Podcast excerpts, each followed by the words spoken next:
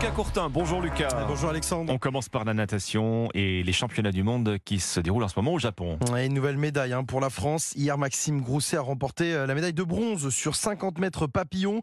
Favori de la finale, le Français a dû se contenter de la troisième place en 22-82, juste derrière le Portugais Diego Ribeiro et l'Italien Thomas Cecon qui décroche donc l'or.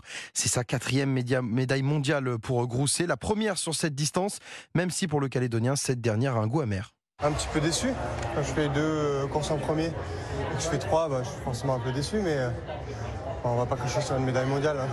Je pense que j'aurais pu faire une meilleure touche. Ça, ça m'arrive souvent. Et c'est dommage que ce soit maintenant. Maxime Crousset chez nos confrères de France Télévisions. Alors hier, il y avait une autre chance de médaille.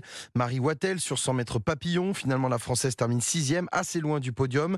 Aujourd'hui, place au final du 100 mètres dos hommes et femmes avec trois tricolores engagés. Mewen Tomac, Johan Endoy Brouard et Pauline Mathieu. On passe au cyclisme avec la deuxième étape du Tour de France féminin. Oui, et une deuxième étape mouvementée car marquée par les nombreux chutes suite à la pluie. Finalement, à l'arrivée, la victoire est pour Liane Qui a dominé au sprint à Mauriac, la leader Lotte Kopecky.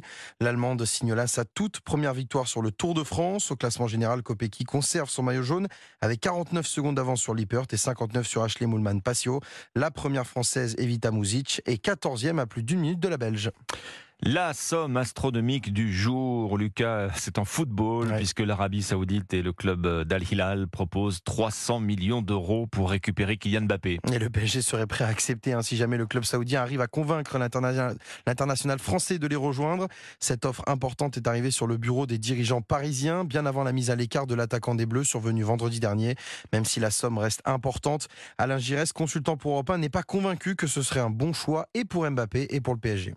Je ne crois pas un seul instant que Kylian, il aille euh, actuellement, par rapport aux ambitions sportives qu'il a, qu'il aille jouer en, Arabie Saoudite.